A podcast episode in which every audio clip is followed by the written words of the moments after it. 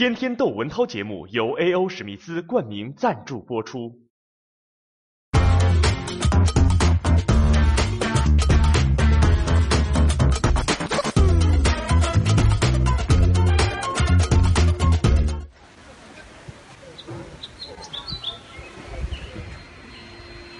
这就是所谓的很有名的赫斯特古堡啊！我觉得，嗨，没啥感觉。这个这是上个世纪啊，美国有一个传媒大王啊，他可能这个传媒帝国是当时最大的，叫赫斯特。他的私人庄园说是美国规模数一数二的呃私人庄园，我看了也就是有规模没精致。呃，这个还说他有很多艺术收藏品。我进去看这大部分，我感觉啊，可能我品味也不高啊，但我觉得这是糙啊，糙不拉几的。这人在里边觉着闹心啊！我觉得这可能就是上个世纪的美国大土豪吧，还有什么卓别林呐、女朋友啊、游泳池啊，在里边可以想象当时一些名流在这儿土豪的家里一通淫乐吧啊。呃，其实他爹好像也是个矿老板吧，这也就是。这就是所谓美国的这个新贵族啊，这是这个新钱的 new money，这是这个新贵族。新贵族，你看，他要彰显他的品味。其实照咱说话就有点附庸风雅。对于咱们这个在欧洲看过好多古堡的呃庄园的游客来说，看这个就有点有点俗了，我觉得啊。所以这个就那么回事儿，嗯。但是呢，这个在这儿都。浪费了有两个小时的时间，嗯，有点不值。反正赫斯特嘛，跟我们也有点关系。他原来这这这这周围一大片都是他们家买的牧场，所以说这个我戴上这个草帽也像牧场场主，像赫斯特他爹当年可能就这样。我们有没有转圈？土豪游泳池。说这底下是用金子镶上去的吗？是金子吗？我看着也不像。像，像，是金子啊。像。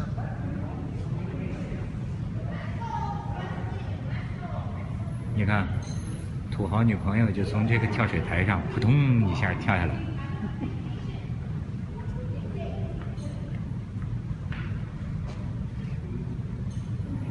这个庄园啊，规模之大。使得这个赫斯特他死了，他的家族承担不起这个费用，你建得起，你养不起，所以他的家族啊就捐给了政府。这就说一个美国，要不说还真是劫富济贫。美国这个遗产税啊，可要了亲命了。就是他儿子你要继承这个古堡，对不起，一半百分之五十你交遗产税，你拿不出这个钱你怎么办？所以，当然他们也人也是高尚了，高尚了是吧？就是好。那干脆，呃，捐给政府，你还永远是一个赫斯特古堡。然后你像这得修啊修啊，这这政府帮他修啊，政府开辟旅游啊。所以这个在美国，你说很多富豪裸捐，一方面呢，的确是人家是活雷锋啊，高尚；但是另一方面，你也得考虑到啊，他这个遗产税的继承这方面啊，好像他是这你看这个国家，他就鼓励你是个人奋斗啊。你这个资本家呃创造了财富啊，你怎么着呢？你你你一半也得强迫你还富于民，所以这玩意儿这个观念挺好，对我们来说挺好，对他们来说挺惨。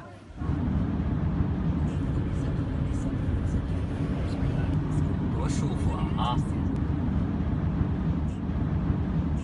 开始，来，你看他迎着你，这小松鼠离人这么。还有在这儿这种黑鸟，我不知道是不是乌鸦呀，就站这儿离你这么近，跟你眼瞪眼。人跟自然的关系，这就是一号公路。你看海滩上这一滩一滩的肉，我们一看特难看，实际都是海狮啊。你看在这儿睡大觉，这还是近处的海狮。哎，你看那个不往前一纵一纵的，看见那个吧？往前一纵一纵的那个在在在在在跑呢。你再看远处。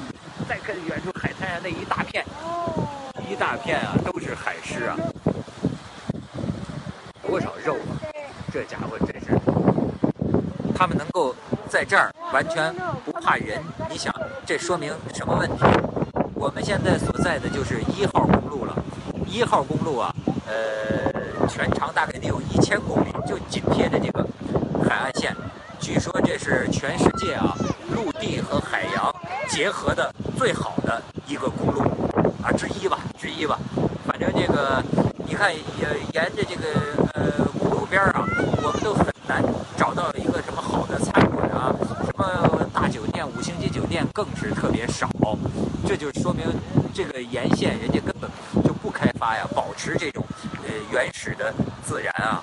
我就想起我们在台湾岛也是这样，台湾岛就面临太平洋那个沿岸，个单位建了个五星级酒店，这个岛民呢群起而攻之，反对，就是说会破坏他们的环境，就是建好了的五星级酒店，就是不让你开，就是破坏他们的环境保育。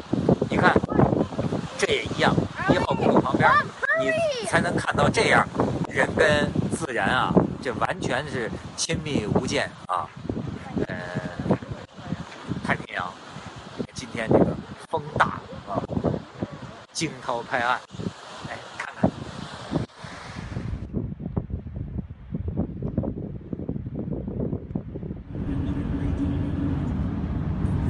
要叫我在这儿，我整天开着车走过来走过去，走过来走过去。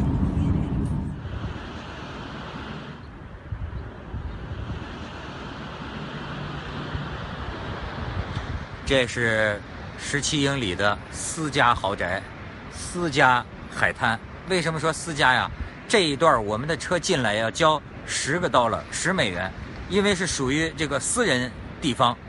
这一很长的一段海岸线都是私人所有的，所以这个前两天我们还有美国朋友提醒我们呢，就是说你包括这个私宅啊，这私人的豪宅，你不要特别有目的的去。拍它，你这个设都可能侵犯他的隐私，所以我就讲讲啊，美国是个特别重视私人的地方，这个跟咱们东方社会啊，实际是一个特别大的不一样。咱们啊，呃，集体重于个人，实际上这个在美国呀，你更可以把它理解成，哎，是一个一个的个人，包括是一个一个的州，这联邦嘛，组成的这么一个联合体，它叫。国家，所以有的时候，这个你做一个权利受到保障的自由的个人，才是这个国家存在的一个理由。所以这个隐私权这事儿啊，跟咱的观念也特别不一样。你看这几天我们在洛杉矶啊，在那一带，哪怕是大太阳，前几天热的那热成那个样，但是怎么发现所有经过的房子，老外的房子全都拉着窗帘儿，就他们不开窗帘儿说为什么？说就说当然就是说他们一般用空调啊，用冷气，但是好像还有一个理由，就是他们不希望外面窥探到他们的家，就是隐私的这种呃观念啊很强。这就包括了呃华人来到美国，你学的第一课就是你不能随便打听老外什么结了没结婚呐，尤其是挣多少钱呐，老婆在哪儿工作呀，有几个孩子，这人家没主动告诉你，你都不方便问。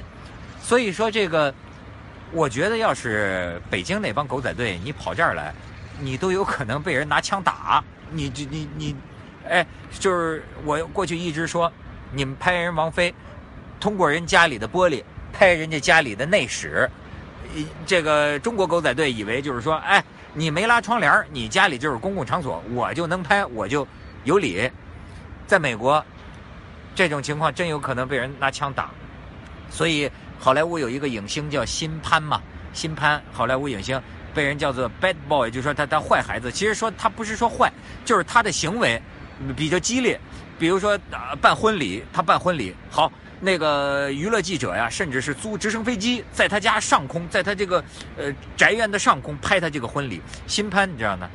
拿枪打，他拿枪打这个记者，所以在美国说。必须特别小心，像人家围了一个围栏，这是人家私人的一个地方，你擅闯，你擅闯，他真的就有过这样的事儿啊！擅闯，他就在家里拿着雷明灯的枪，梆一下就给你一下子。所以说，对于个人范围、对于隐私范围的保护到了何种程度？当然，好莱坞明星啊，一样也是八卦，这个全世界都有。但是你看。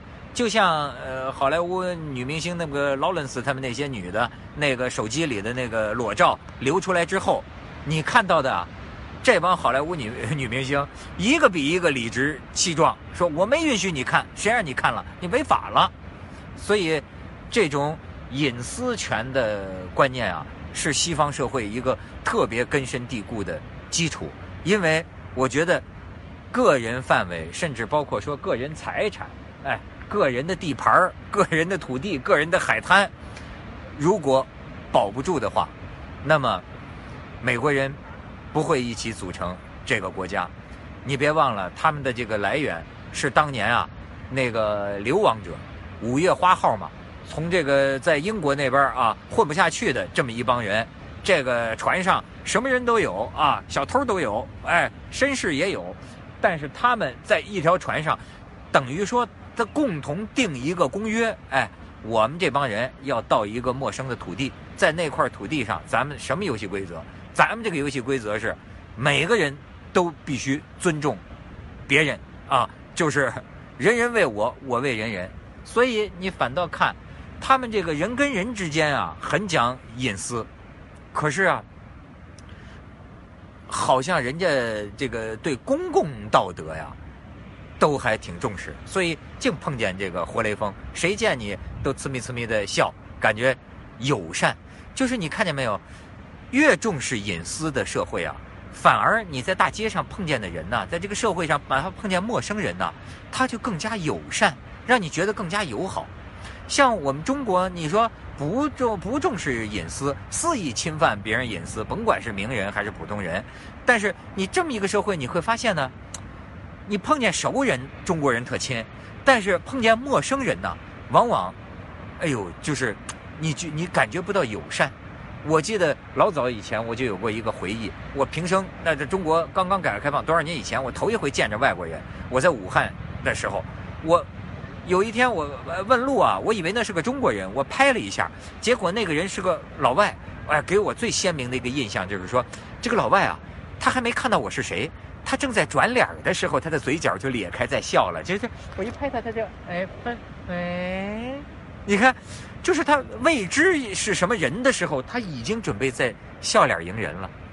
可是，我就想，你要在中国的大街上，你你拍一中国人试试，你在后边一拍，保证他这一回来是一张充满狐疑、充满戒备，甚至是充满不善，甚至是被激怒的一种脸色。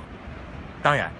也许咱们中国人现在也在变，也变得越来越友善了吧。